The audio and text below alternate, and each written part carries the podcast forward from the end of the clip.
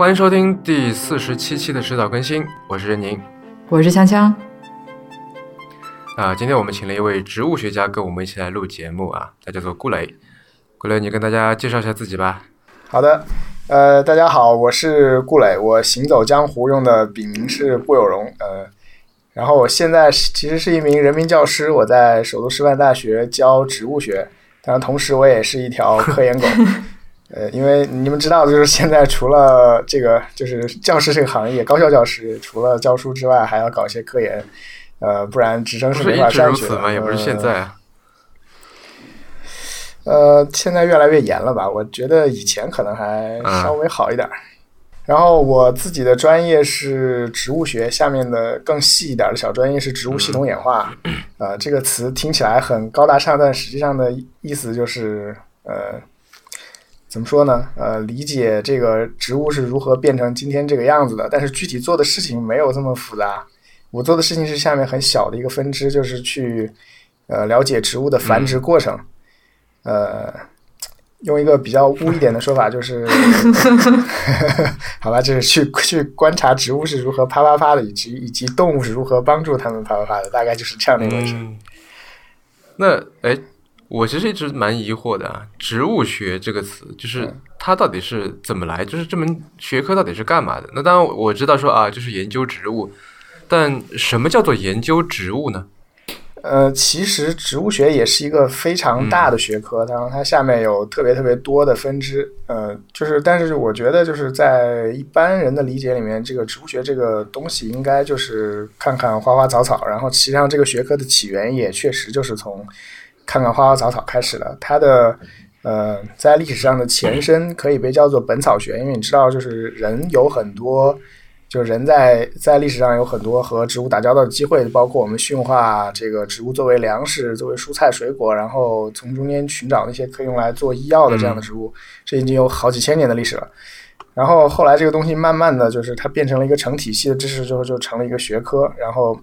呃，最开始它肯定当然是作为博物学的一部分了，就是你知道博物学有弄动物的、弄植物的、弄矿物的、弄这弄那的都有，什么事儿都往里塞。然后后来这个等到呃，就到文艺复兴之后，真正那个近代的科学开始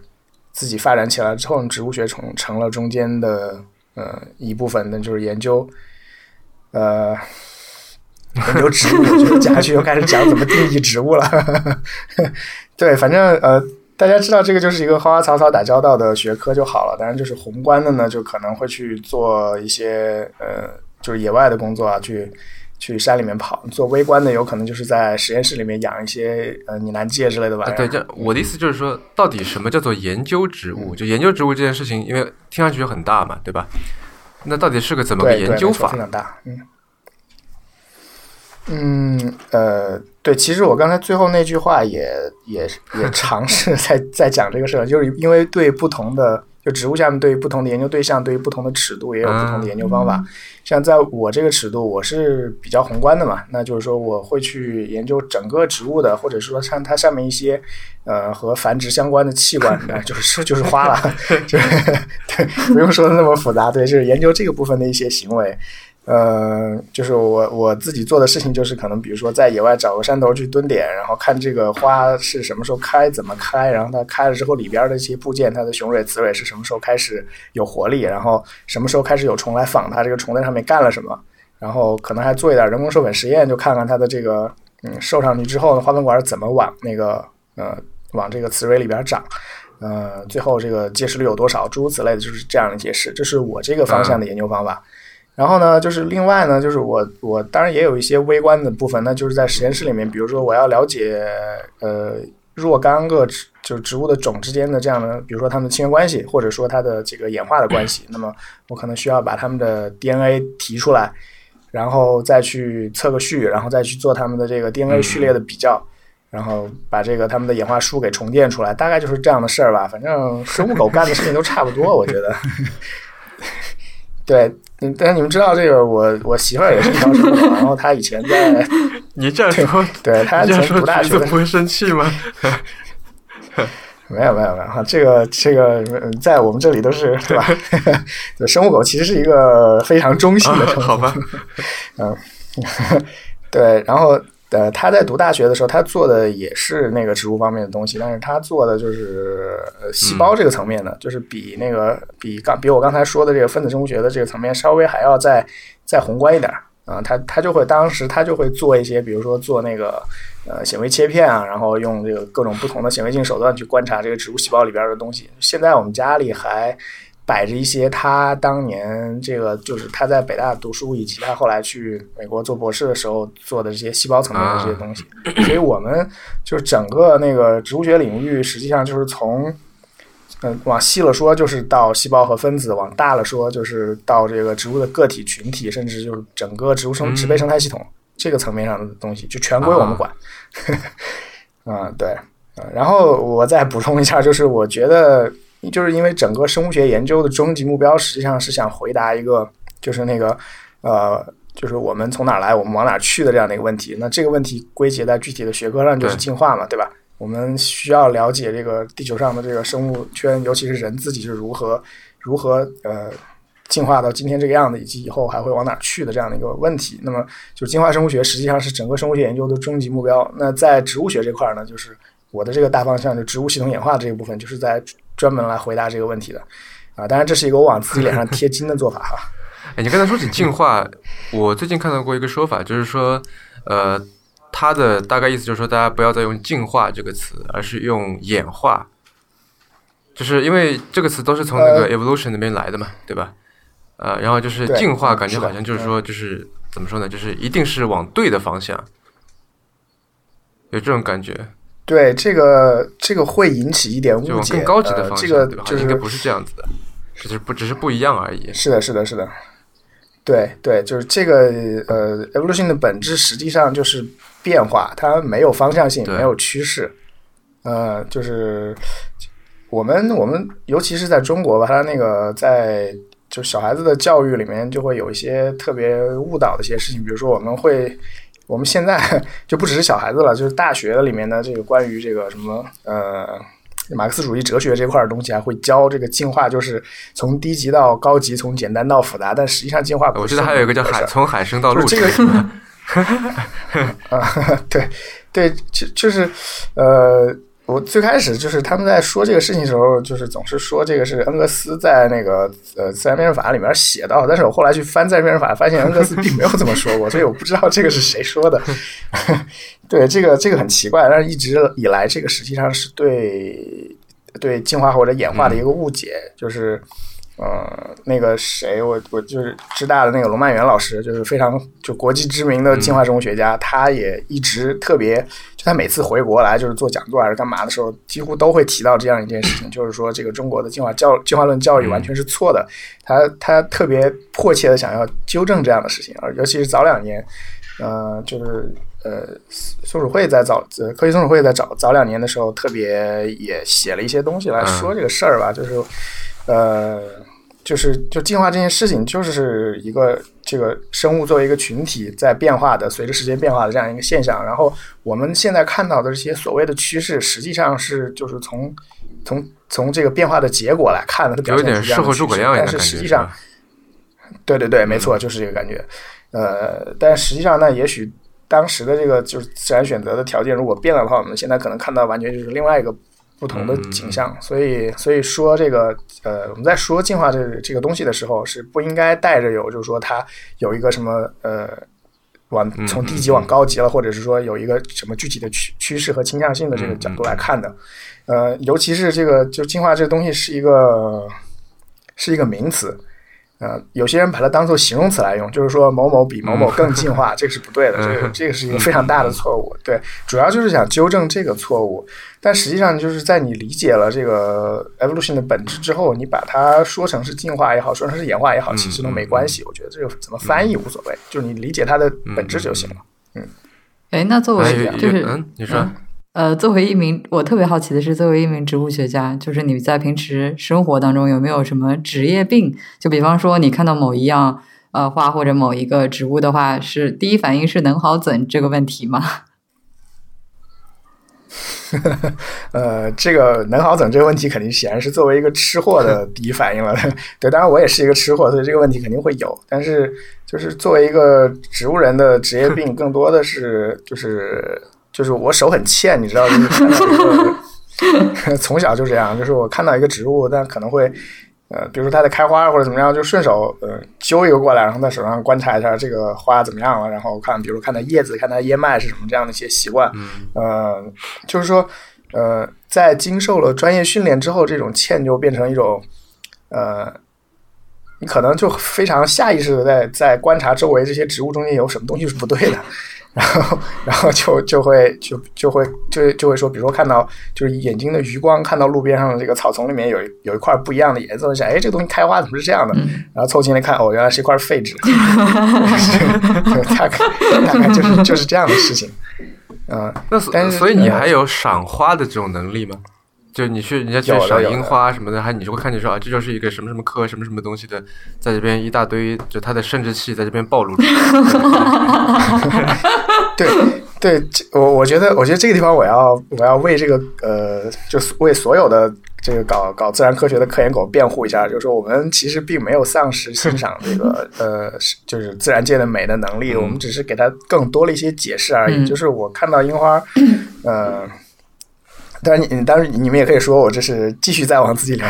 但实际上就是我自己的感觉是，就是我看到这个樱花，我第一眼仍然觉得它是美的。然后第二，接下来我要想的事情就是这个东西它的呃物种是哪一个，嗯，它的品种是什么样的，然后它是从什么样的野生类型被选育、被驯化出来，然后它经历了什么样的这个历史和文化事件，然后它呃。接下来呢，我可能要去看它这个花儿，它呃长成这样，它的传粉者是什么？然后呃，它如何通过这种鲜艳的颜色来招引传粉者？如何和如何把自己的花蜜或者花粉给传粉者作为报酬？然后让传粉者帮他这个完成繁衍后代的这个这个过程？然后就就是有很多东西可以想，就是呃，关于一个物种，你在看到它的这个形态上的美之后，呃，如果如果你有一些专业上的知识的话，呃，有助于你把它的这个故事。呃，了解的更加的完整，就是然后它这个呃美的形象就会变得更加的充实一些，就并不单纯的只是这种感官上的美，你还有一种看到这些东西，你会觉得有一种智力上的嗯体验。我觉得这个是比比比一般的这种就是单纯去欣赏它这种感官上的美要嗯要怎么说逼格高一点，就相当于是有点像是现实和虚拟现实的感觉。呃。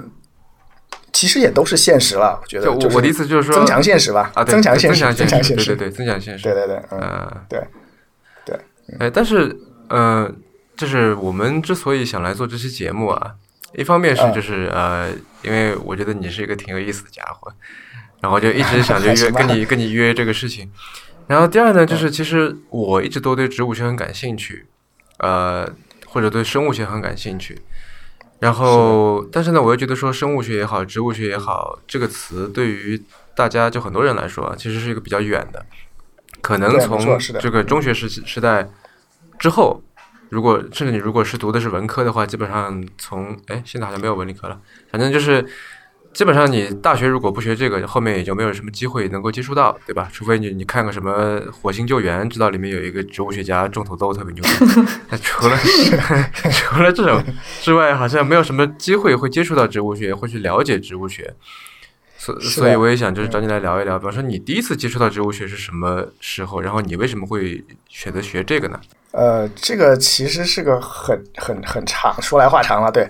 呃，我是因为我我喜欢生物是一个很小的时候就已经有了的爱好。当然，我就是我我在一个接近乡下的地方长大嘛，那周围能够接触到的这个呃野的东西很多，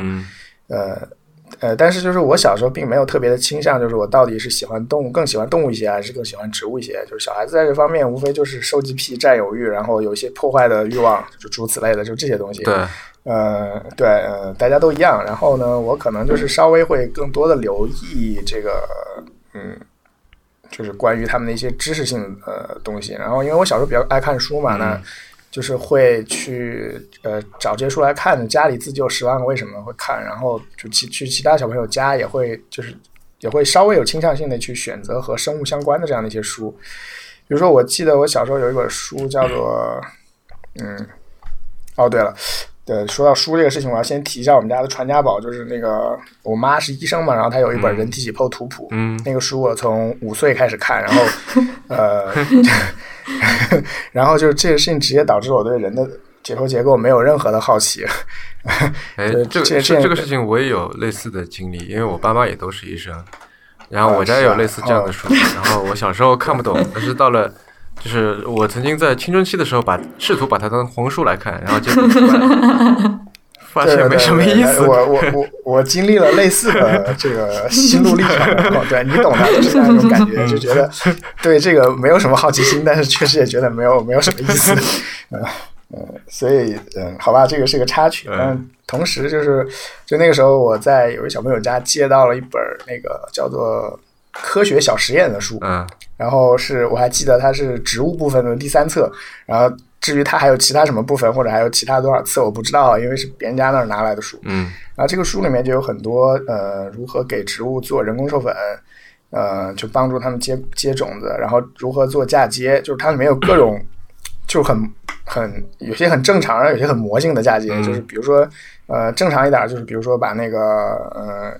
这个西红柿的上半截和土豆的下半截嫁接在一起啊，嗯。然后呃这样的一个呃算比较正常的嗯。然后比较魔性的就是在南瓜的果实上面嫁接苹果，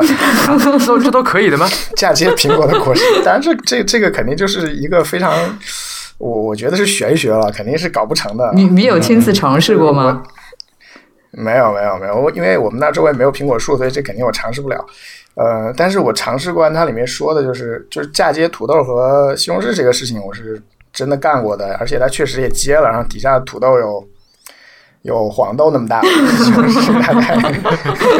就是有蚕豆那么大，但是就是至少它是活了，这样这个方式是可行的。啊那么长大了，我看这个后就以后就是有分类学的知识了之后，我当然知道这两个东西是是一个属的，它们亲缘关系非常近，所以接在接在一起是可以活的。所以不是前两年就是有一个什么英国的一个哥们儿，就是做了这样的事儿，就是让他一个上面上面结番茄，下面结土豆，然后我说这个事情我毫无难度，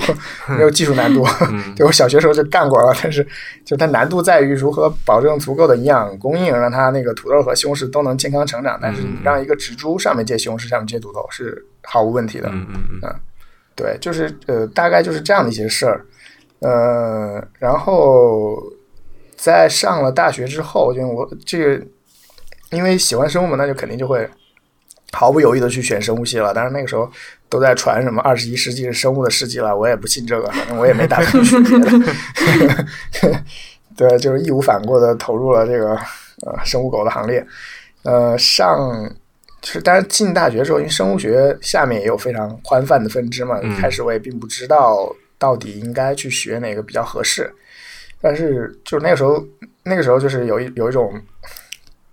又喜欢泡图书馆了，就是总觉得应该多吸收点知识，呃，然后然后就天天在图书馆里晃，直到有一天看到了有一本书，一套书叫《中国高等植物图鉴》，嗯嗯，又是图鉴那个是，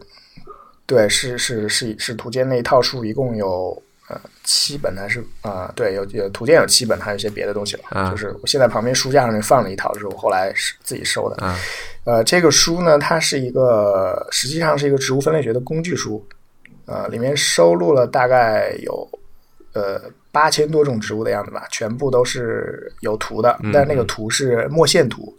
就不是彩图。嗯嗯那个书出的年代非常早了，是七十年代末出的书哈。嗯然后当时我看到这个书的感觉就是，嗯，这辈子就是他了，就是很，就是非常，你要理性的分析这个这个过程，就是这本书能够满足我对这个嗯生物的喜好，同时满足我的收集癖。呃，收集癖就是指因为对，就是你总是希望自己认得的东西越多越好嘛，就是这种这是一种呃很原始的欲望，我觉得。嗯，对，呃，大概就是这样一回事儿。呃，然后呢，呃，我就觉得，呃，我应该多认一些植物，而且之前已经有一点基础了，我觉得嗯好像认植物也还比较容易。然后我又是一个，嗯，相对来说有点不求上进的人。然后你你你对，因为生物学下面的很多领域，尤其是那个就是呃前沿的领域，都是竞争相对来说比较激烈的。呃，然后但是植物分类学是一个夕阳行业，为什么？对，当时呃，就是因为它是一个非常传统的学科嘛，嗯嗯，它是所有的这个植物学的基础，呃，那可以说是就是亚里士多德那会儿就开始干了的事情，嗯，就是这么些年，那那你说，嗯，肯定很多人都觉得它里面的有意思的部分都已经发掘光了，但实际上并没有。但是对对于大多数，尤其尤其是我们这个专业里面的人来说，都觉得这个东西是没有什么前途可言的。呃，但是我就觉得这很有很有意思啊，然后我又不用和你们抢，呃，就就还挺好的。然后我就非常沉迷于这件事情，然后所以我我我在大学里面我是一个就是不好好学习的人，呃，然后我挂科很多，呃，但是 就是当时有这么一件事情，呃，是那个呃，我我。大四的时候，我的毕业论文做的是呃川大的校园植物名录。嗯嗯，然后当时我答辩，然后有一个老师就在问，说你这个东西做了多久啊？我说可以算是做了四年吧，因为从大一开始就在积累了。嗯，然后老师们都表示非非常感动。然后当时就是有有一个老师，呃，答辩委员会里面有一个老师，他是教我们植物生理学的。呃，他就说，你看，就是这个样子才像一篇毕业论文的样子嘛，怎么怎么样？然后把我表扬了一番。然后第二天。我就到他办公室去了，我去补考。他说：“怎么又是你？” 然后我说：“对不起啊，对不起啊对不起啊。”对，就是就是这么一件事儿。然后呃，就是大致可以反映我大学期间的那个学习状态。呃，就是我，因为我我也是个兴趣的动物，那就是对感兴趣的事情可能会投入的更多一些。对考试我没有兴趣，那可能就会挂科。这个也不是别人的锅，是我自己的问题。呃，但是总的来说，在呃认职务，然后去以及后来吧，就是在读研究生、读博士这个过程中间去了解他们进化上的故事，这件事情本身是可以让我感到愉悦的，所以呃坚持下来了。嗯，大概就是这样。嗯，你刚才说你第一次接触植物学，其实让我想起了我小时候，我跟你做过差不多的事情，就是我小时候也算是一个那种叫什么科学少年吧，就定一个少年科学，然后做里面各种小实验。我没那个嫁接土豆和西红柿，但是我嫁接了月季啊，然后就是怎么自己拿那些就是最简单的那些化学药剂来做点什么小实验啊什么的，是吧？嗯，对对对，跟我差不多都一样。嗯啊，然后就是。我因为你刚才说到这个植物分类学吧，然后又说到小时候，我就在想说，现在其实很多家长都会比较愿意让孩子去接触大大自然，对吧？呃，愿意让他们到这个就是怎么去跟着你一起去认认植物啊？因为你不是也在做一些夏令营相关的事情。嗯，那我想说，如果说对于一个小孩而言，你要怎么样告诉他说，就你把植物的那种那个分类叫什么来着？界门纲目科属种这种都都分得特别清楚，这件事情本身它的意义又何在？就一个你知道，你看到一个东西，你除了知道说它能怎么就能好整，对吧？然后能有什么各种各样的价值之外，说你还必须特别清楚的知道说，它在这个界门纲目科属种里面是处于一个什么样的地位，然后可能还有两个什么可能头发花白的老头教授在那儿啊相互写论文，就特别争这个事儿，就这个这个东西到底意义意义在哪里？你要怎么跟一个小孩去解释呢？嗯，其实就是呃，如果要跟小孩子解释的话，我可能就直接略过这部分不讲了。我对于小孩子，我应该会给他讲，就是你怎么去观察这个植物，就是它就是这样一个正在开花的东西，它身上有哪些部分是值得你去仔细观察的。然后你看了这个东西之后，比如说可能有些启发性的方法，让他了解你观察了这个植物之后，你可能会从中获得什么样的。呃，知识，呃，或者说观察到什么样的现象，然后如果你希望把这个现象背后的原因弄清楚的话，那么呃，我也可以告诉你它背后有怎么样的故事，嗯，比如说这朵花为什么要长成这样，它为什么是这个颜色，然后这个呃，就是它会不会吸引一种什么特别的昆虫来给它转粉，嗯，就诸如此类的这样一些事情，就是呃，这样。呃，对于孩子来说，就是这种，其实不只是孩子，就是普通公众、非专业人士都是一样的，就是，呃，一个完整的故事比一个单独的名字，甚至是加上了门纲目科属种的名字，呃，更加能够呃，就是让他们觉得有兴趣，因为这个是是是有故事的嘛，嗯。但是这个在你看来是故事啊，但是就是我相信在很多人看来，因为呃，我也经常跟人说这些事情，就比方说呃，在以前啊，现在就就不是这样了。在以前我跟这个锵锵出去的时候，就比方说他看到什么飞过一个一个虫子。对对他来说就是飞过一只虫子，那我因为对昆虫比较感兴趣嘛，以前这个小学也在做标本啊什么的，那我可能会说啊，这是一个什么科什么属的一个东西这样，然后他就会觉得说，就是这东西你知道也好，不知道也好，意义又何在？这种感觉。呃，你刚才说的那个，其实我觉得也有点类似的这种，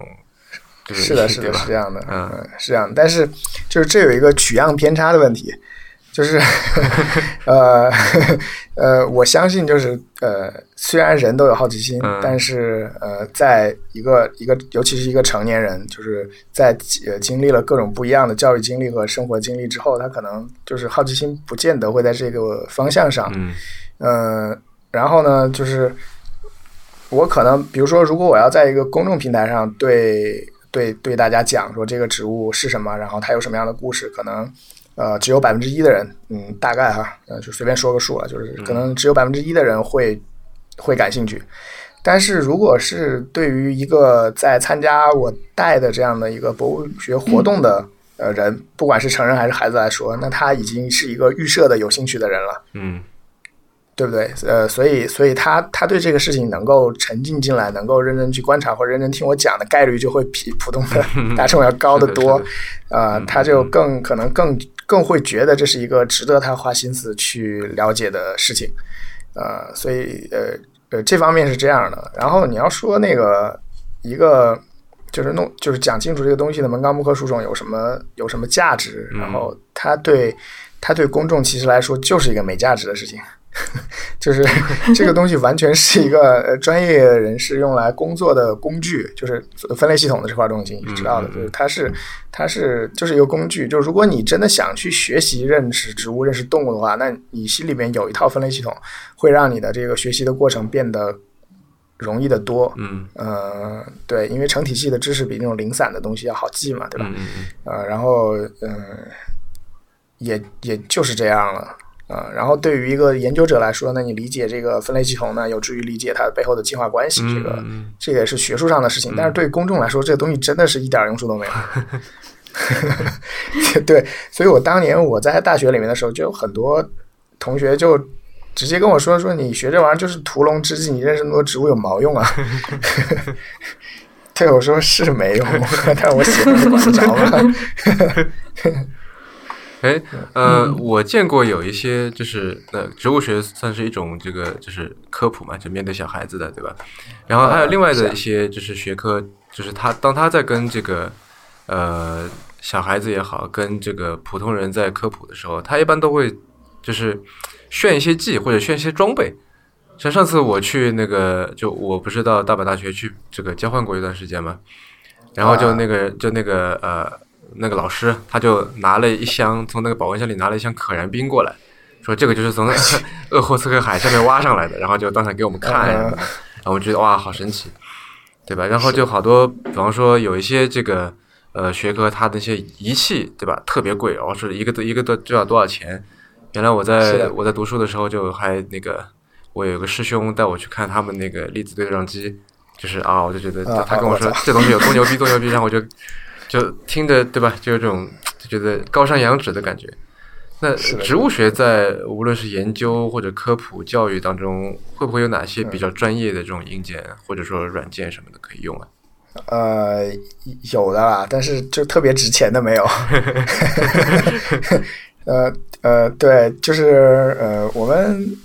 是传统学科这块用的东西都。都比较的简陋，像我自己有一个解剖镜，有一个标本夹，有一些镊子什么的，就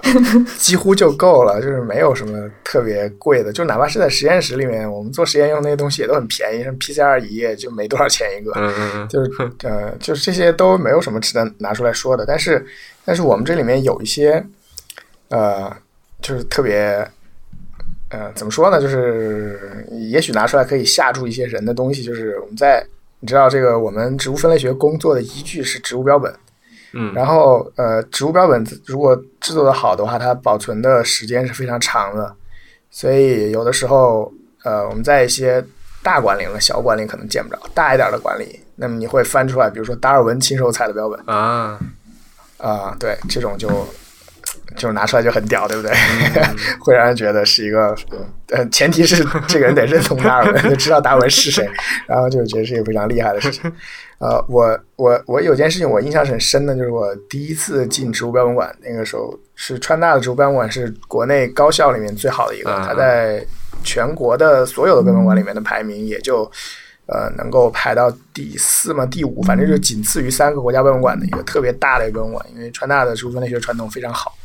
啊。然后我第一次进那个标本馆的时候，当时是就是桌上摊着一份那个呃杜鹃花的标本，嗯是已经有一百多年了，是那个谁呃，是我想想啊，呃，忘了是詹姆斯洛克还是 Forrest 采的，就是当时特别特别特别，就是现在也挺著名的，当年的植物猎人在中国西部进行采集的时候采的标本，就是摊在那儿放那儿，然后上面的花瓣的颜色还是还是呃还是红的，就是那个标本已经一百多年了，那个那个花瓣的颜色都还在，就是这种这种时候就会让人感到有一种呃，你在这个这些柜子里面可以看到历史，而且就是就就会有这样的一种感觉，嗯嗯嗯，你说这个很好描述，但是 你说这个让我自嗨了，确实自嗨了。你说这个让我想起，就呃，我本科读的那个学校，它的那个我记得是物理学院，里边栽了一棵，就是从据说啊，据说就是从那个啊。牛顿，就是掉下苹果砸到牛顿头上的那棵苹果树上对对对，牛顿的苹果树，啊对对对，然后就牵就好像是移植，应该是扦插过去的，就那棵树，啊。然后他专门还用一个绳子围起来，真的，那树树现在就已经很粗了，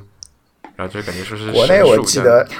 国内记得是有的，就国内好像是南开吧，还是天大有那么一棵，就是牛顿的那个那个树上的分支。然后那个个就是我我前一阵儿我们一家去过年的时候，我们在日本那边过的嘛，嗯。然后我们去了去了名古屋植物园，嗯。里面里面有一棵孟德尔手亲手栽培的葡萄的分株，啊，我就是还以为是孟德尔那个我还以为是豌豆，豌豆不可豌豆 怎么那么长寿啊？豌豆不可能，对对对，孟德尔其实研究过很多东西啊，那个是他研究的葡萄一个分支，也是嗯，对，也是让人觉得就很有历史感的这样一个东西。嗯嗯嗯其实每个学科应该都有类似的体验吧，我觉得。嗯嗯嗯，哎，你们刚刚说到的就是就是在那个专业的植物研究里面的一些呃软硬件或者是一些装备吧。呃，那在植物学的科普里面，我们之前有看到过，就是有一些教大家识花或者说是识就是认识鉴别植物的这么一些软件、手机 APP 什么的。就这些的话，你怎么看？呃，我觉得其实现在的就是呃，怎么说？这两年，去年到今年这段时间，那个这一类的 app 在有比较多的冒出来，然后有一些还做的挺好的，觉得形色还挺不错的。嗯呃，然后它对于公众的认识植物的需求是能够相当好的满足这方面的需求的。嗯，就是对专业人士来说，它没有太大用。嗯、反正他也认不了很多。嗯，但是对公众来说，就是反正他平时公众接触的植物就那么几十上百种，然后这些软件都可以很轻松的达成这个目的，我觉得，呃，还还挺不错的。嗯但是就是，嗯、我我觉得在评判这些软件的好坏的时候，从从从一个专业从业者的角度来分辨会，会会有一些误区。就是我最开始以为这个，呃，就是靠这个图像识别算法来识别这些物种，呃，它还需要就是还有很长的路要走才能赶得上人去鉴定的水平。嗯但是，呃，但是这个是是专业领域的看法，我现在仍然保持这个看法。但是在公众领域，其实因为公众不需要那么复杂的功能，不需要认那么多稀奇古怪的山里边的植物，对吧？只需要认旁边 小花小草啊、菜市场的菜啊，这也能认就行了。你 你搞那么多是就你你你人能认一万种和认一百种，对公众来说区别是不大的，就是他根本没有机会看到剩下的九千九百种，对吧？啊，所以就还够了，就是市面上这些东西已经够用了。嗯嗯嗯。但是从从研究或者是保护的角度来说，还还有很长的路要走。嗯嗯，这个需求是很旺盛的，因为我经常在逛那个那个论坛叫什么来着？就那个 Insect Fan Fans，什么中坤对吧？我记得。呃，中坤对，中坤很著名的。然后我我老在逛上面各种各样的板块嘛，每个板都有人在提问的，就是说，是的，今天在家里面看到飞进来一个什么东西，然后说是个啥，然后有的人就拍的特别糊啊，或者说特别小的一个东西，对，然后就求各种人去鉴定什么什么的，啊，各种人其实这个需求还蛮大的。对，是没错，是需求肯定是大的，我但是就是。这个爱好者圈子毕竟也就那么点儿，嗯，对，而且比较难挣到钱吧？我觉得是的，是的，是的，是的，比较难。嗯，虫子这块儿尤其不容易，我觉得。对我，我我之前也和比如说动物所的和做昆虫的老师聊过，然后他们就觉得这个软件识别开什么玩笑，就这种态度。嗯。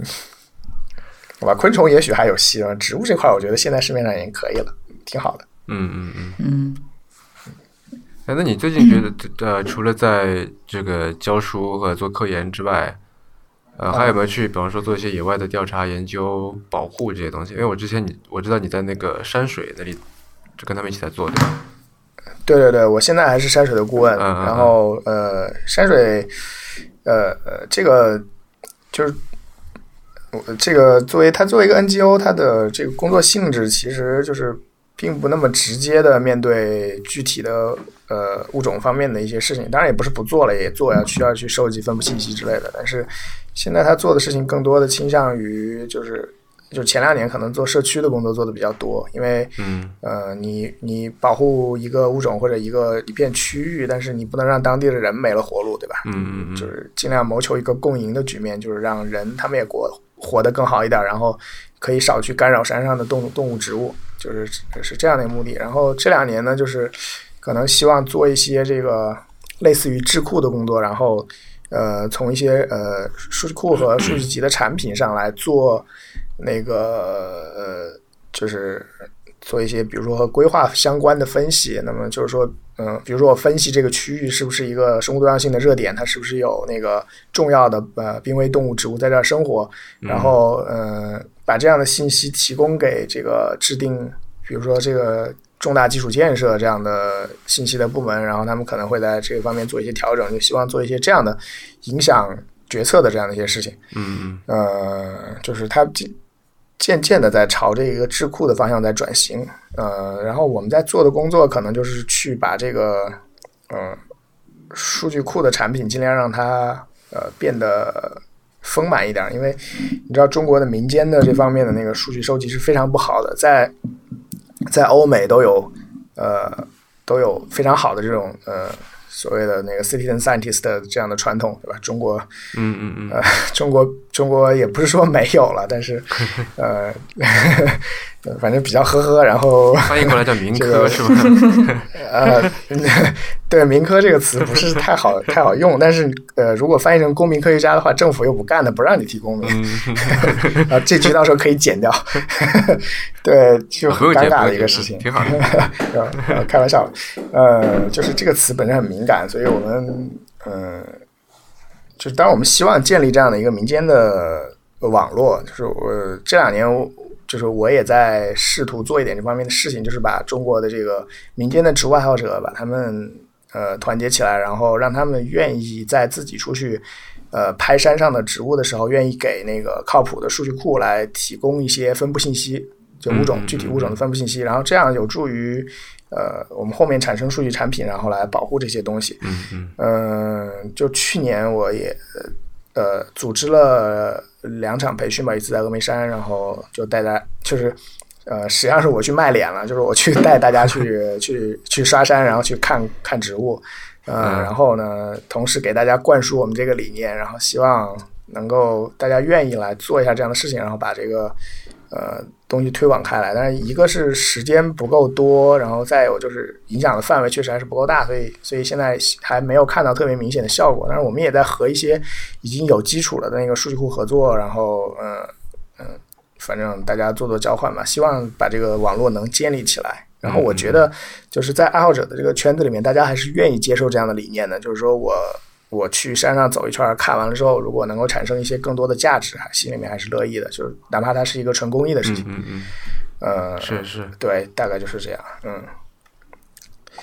就是不知道这个什么时候能够有一个 相对比较靠谱的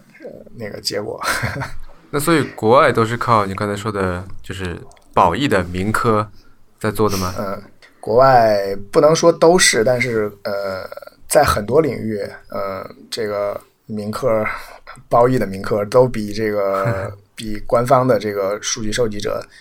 效率更高，在鸟方，你就鸟类的方面尤其明显。嗯啊，然后然后欧洲和美国的蝴蝶这些也还也是非常不错的。嗯嗯嗯，然后你知道他们有叫 iNaturalist 的那个网站，然后也也有非常多的这样的这样的收入，但中国这方面还差得很远。嗯嗯嗯，需要培养。是啊，就是我之前想要查一些物种方面的信息，就我发现台湾其实在这方面做的挺好的。对，台湾也还不错。我觉得这个东西总的来说是一个吃饱穿暖之后才会去考虑的事情。博物学这块儿，嗯，对你总归早两年中国人都还饿着肚子的时候，没有人有这闲心来干这些事儿。然后这两年大家手头都有钱了，然后。也开始关关关注博物学了，开始至少知道小孩子要去亲近一下自然，家长舍得往这上面投点钱，呃，对，这都是好事儿，我们以后可能会越来越好，嗯，我还挺乐观的，嗯嗯嗯。哎，我知道你现在在给果壳在写物种日历是吧？对，我你写了两年了，其实已经不怎么写了。你写了几篇呢？我两年写了八十多篇吧。写了那么多？啊，对，因为。物种日历就是在二零一五年和一六年的物种日历，我都是呃非常主力的作者。然后，因为你知道一年三百六十五篇，那我我可能要占个大概十分之一强，加起来两年就八十多篇。嗯嗯嗯。呃，那所以就是说，写哪些物种这件事情是你定的，还是他们指派给你？呃，他们在年初就是在策划的时候会会列一个物种的清单，然后让作者去分别去认领，然后我就差不多按我想写的我去里面认就是了。然后如果有哪些东西我觉得他们应该加进去或者应该减掉，我跟他们提出提议，他们会在在一年开始之前把这个事情给做好，因为日历是年初就印出来了，对吧？比方说呢？呃，对，他就呃，比方说，呃，比如说就是呃，你像就是这两年的物种日历有一个恶趣味，就是在它的。每一年的前十几篇那样子，十来篇那样，都会用一二三四五六七八九十这样谐音开头的物种来来来来来写。然后这个里面，我就就这个东西是他们拿出来呃征集意见比较多的一个地方，因为有的时候会觉得他们写的选的物种逼格太低啊，或者是 呃或者是不好写，或者是什么叫选的物种逼格太低？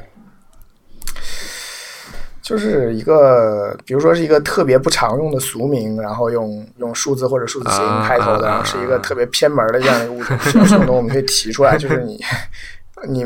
呃，对无法引起人共鸣的东西，哪怕只是为了符合这样的一个恶趣味是没有必要的，有那么多东西可以选。嗯嗯嗯。对，然后一七年的物种日历呢，我写的很少，一七年的我只认领了三篇。嗯。嗯，然后呃，但是。就是因为一七年不是萌物嘛，是呃，然对，然后对于哪些植物比较萌，然后应该写什么，他们征求了一下我的意见，然后我我把呃我提了几个物种，然后加进去了，加进去这些就 就只有我来写了，就是这样。所以你提的是哪些萌的植物？不就是番杏科那些多物啊多肉那些东西吗？呃呃，其实不都是，不都是，除了多肉，还有还有多毛，对吧？对，毛茸茸的东西也很萌。然后提的今年提的有一个种，就是毛茸茸的一个流石滩上的高山，高山流石滩上的植物，呃，叫鼠曲雪兔子，就是浑身都是毛，然后它呃，就像一个在游山上趴着的时候一样，像一个呃小羊一样，就是白白的，挺挺好玩的啊，这样一个一个小东西。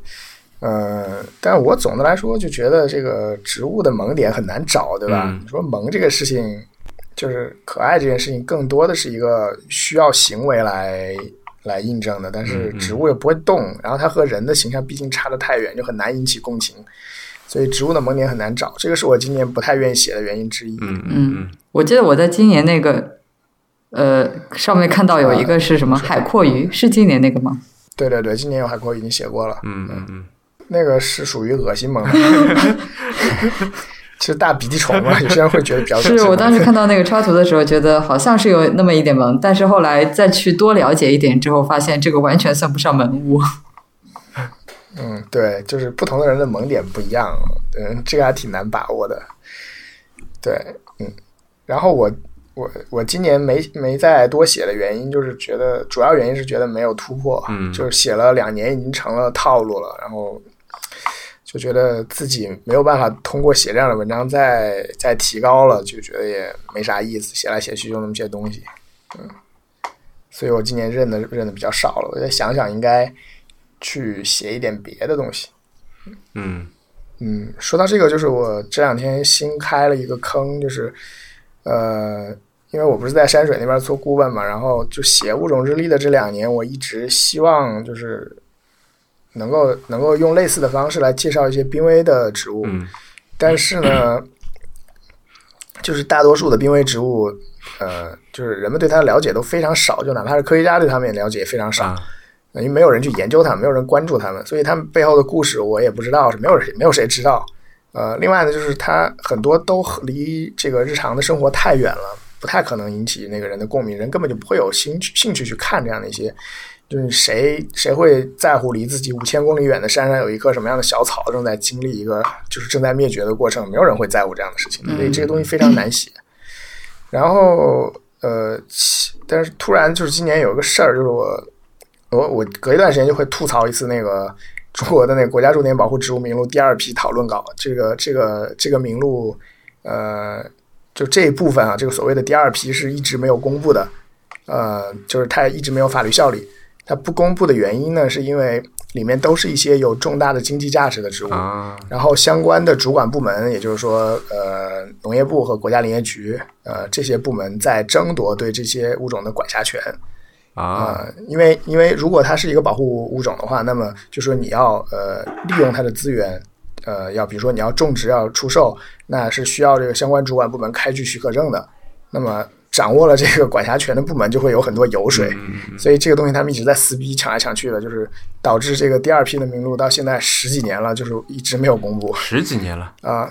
十几年，对，它是就这个名录是呃一九九九十年代末的时候制定出来的，嗯嗯嗯然后他们把那些不太重要的呃物种先弄了个第一批公布了，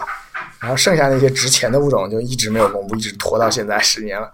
呃，在大概在一呃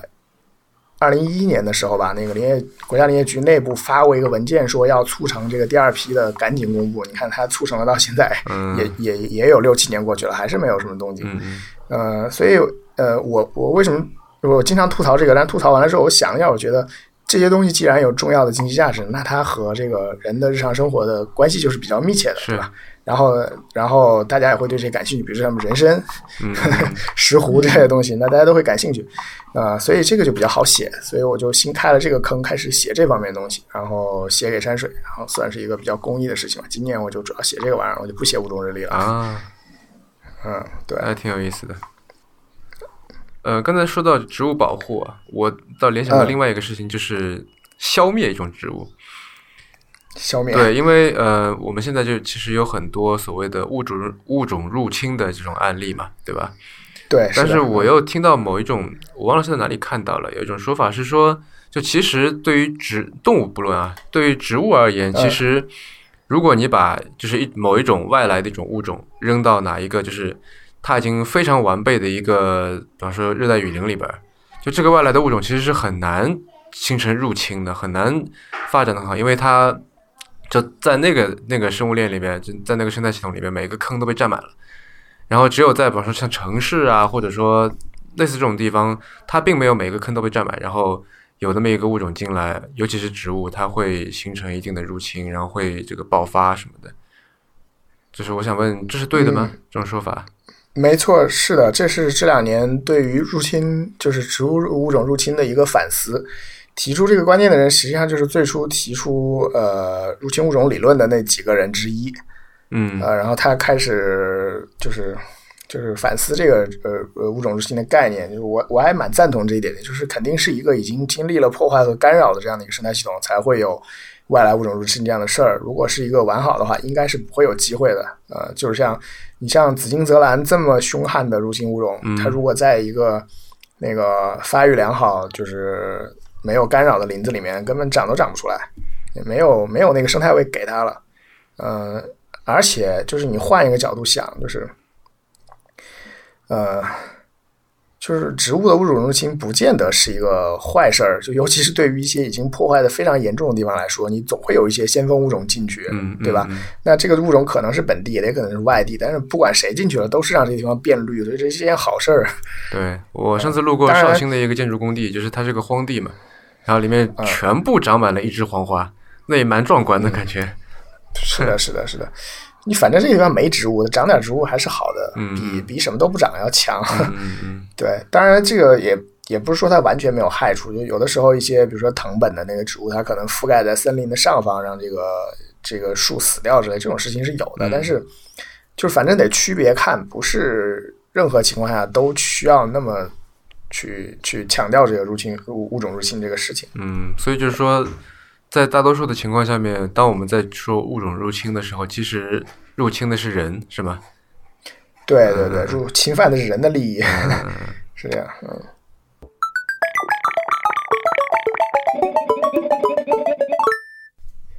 呃，我们有一个这个固定单元啊，就是说，请嘉宾在节目的最后推荐呃一个东西，那可以是一本书、什么硬件、软件，或者一个人、一件事都可以。就一个 one more thing，你会推荐什么？呃，这里今天这个我能不能加一个限定条件啊？嗯，对，因为我们今年夏天就应该会去马达加斯加，然后就因为是之前看了那个 BBC 出的一个系列纪录片，所以就觉得那个地方蛮有意思的，尤其是去看生物跟植物。虽然我知道的并不是很多，所以关于那个地方的，你有没有推荐？觉得说比较有意思的植物或者是？呃，动物方面的东西。呃，猴面包树，这个我也知道。猴面包树是挺不错的，对，大家都知道。对，然后动物就是狐猴，这个大家也都知道。其实马达加斯加有很很好玩的东西，就是呃，我我我我不知道，呃，你们去的时候那个那个是不是在开花？就是那个达尔文他当年曾经在那儿。他没去过，他他收到人家给他的一个那个呃标本是，就是马达加斯加的一个叫做大彗星风兰的兰花，呃，那个兰花很特别，它有一个二十多厘米长的一个一个锯，就是这个锯就是它花上长的一个管子，一头是蜂蜜的，然后里头装着装着它的花蜜。嗯，然后呢，那个达尔文当时他就呃预测说，呃，这个花长成这样一定是有原因的，一定是有一个有的特别长的嘴的昆虫。给它传粉，它才需要把花蜜藏在这么深的一个管子里。嗯，然后它，呃，就在隔了一段时间，正好是它死了之后吧。然后有人在在在在马岛上找到了一个叫做非洲长喙天鹅的蛾子啊，那个蛾子就有一个有一个差不多三十厘米长的这 么长。然后，呃，就是他他大半夜的时候就会去访问那个花，然后把那个口气插到那个花的管子里面去吸花蜜。呃，就是这个事情是是我这个研究领域的一个特别经典的案例，就是用一个花的特征来预测它的传粉者，而且获得成功了的，就是而且就是达尔文也因为这样的事情被视作我们这个传粉生物学领域的祖师爷嘛，啊，所以这个事情是对我们来说是有很大的象征意义的。如果你们去马达加斯加的话，没准可以去看看这个花，还是很有意思的。嗯，这个还蛮好玩的兰花。嗯，对，如果。没准可以夜里去蹲守一下，看会不会有蛾子。所以它这种蛾子是只在夜里出没的。蛾子都在夜里，大多数。哦，对对是的。哎，话说那限定条有限条件好，嗯，你说你们现在在做这些野外的这个，就你所谓的蹲守的时候，都是就人蹲在旁边吗？不是拿一个什么呃设备什么的录下来，这样不都是不都是看具体看做什么事情。啊呃，就是如果比如说，如果我要看一个反光昆虫的行为的话，或者我要要数这个它访问的频率之类这样的事情，我可能确实就是得人蹲，因为如果你拿摄像机拍下来，你回去再看一遍，不也得花那么长时间吗？是这样 对，呃，但是有些时候要收一些数据啊，就是我比如说要实时监测这个花周围的温度、湿度、风力什么这些玩意儿的时候，我可以放个仪器在那儿，人就走了，啊，然后回来的时候看仪器就被偷走了，这是有的。嗯，对，就是反正野外工作还是很有意思的，我觉得，呃，就是辛苦是辛苦一点，但是很好玩儿。嗯嗯嗯，如果你回头有时间的话，你们可以跟跟我们一块儿去山上看看，嗯挺有意思的。好啊。呃，就是我们之所以芊芊刚才说了嘛，我们之所以去马达加斯加，是因为啊，主要是锵锵啊，这嗯自从年初去了一趟南极以后，对于这个生物的热情开始疯长。然后，其实我们本来在就是因为我们想要去一趟非洲，今年然后在想的是，呃，基本上三个地方当中选一个乞力马扎罗，另外一个看动物大迁徙，还有一个看那个马达加斯加嘛。然后就看了那个他刚才说的 BBC 的纪录片，那个名字叫做《Last Chance to See》，就是他二十年前做了一次，然后现在再做一次，就是看二十年前做的拍的这些物种到现在还在不在，什么情况这样。呃，然后就是提到马岛上面很多物种其实都，因为它本来就比较独特嘛，对吧？然后，再加，上地方又相对来说比较小，就是它也没就这些动物没什么地方可以逃，是呃，然后就一旦这儿没了，就很多就可能永远就没了，在别的地方也都看不到，所以就对，呃打算去马达加斯加。然后就你有没有一个什么像这种，无论是纪录片也好，或者书也好，就是给大家推荐，或者就是说，如果我是一个对于植物学呃比较感兴趣，但是又没有 hardcore 到去翻图鉴，就一个个去背这样的，我就想看一看。呃呃，有的有一本书叫做呃那个，等会儿我想想这个名字。对，呃，那那本书有中文译本的，叫呃《玫瑰之吻》，然后它的副标题叫《花的博物学》。嗯呃，这本书实际上是讲那个，就是就是各种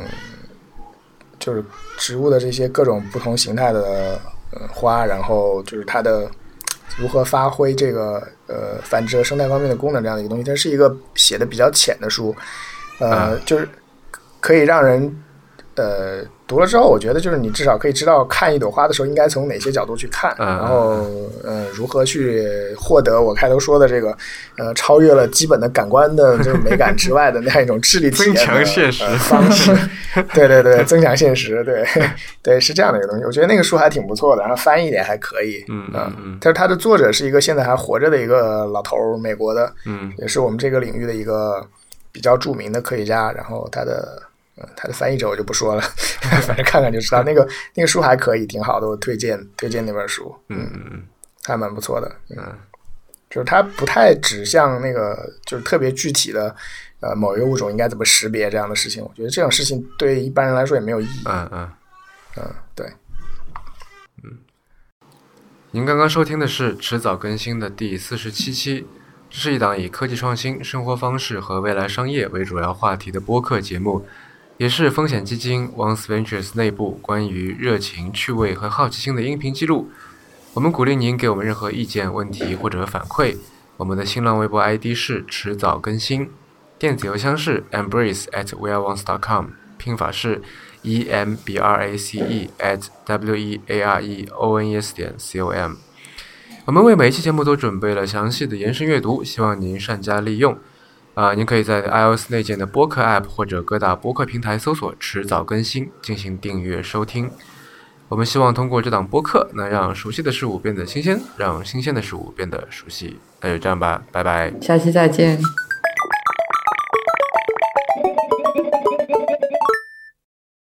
我是米花，你说，米花，你说我在干什么？你说吧，这个啥说？我在干什么？